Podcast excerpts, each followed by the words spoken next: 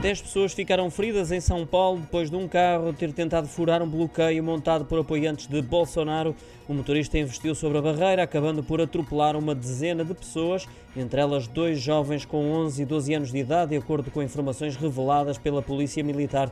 Duas das pessoas feridas neste incidente tiveram que ser transportadas para o hospital da base de Rio Preto. Ainda segundo as autoridades, o homem que conduziu o automóvel foi depois alvo de tentativas de agressão, tendo sido posteriormente detido e encaminhado para a esquadra para prestar declarações. As manifestações para o Bolsonaro continuam a marcar a atualidade no Brasil, com os camionistas a bloquearem as estradas um pouco por todo o país, em sinal de protesto com os resultados das eleições, o que obrigou a intervenção policial em algumas localidades e com recurso a gás lacrimogéneo.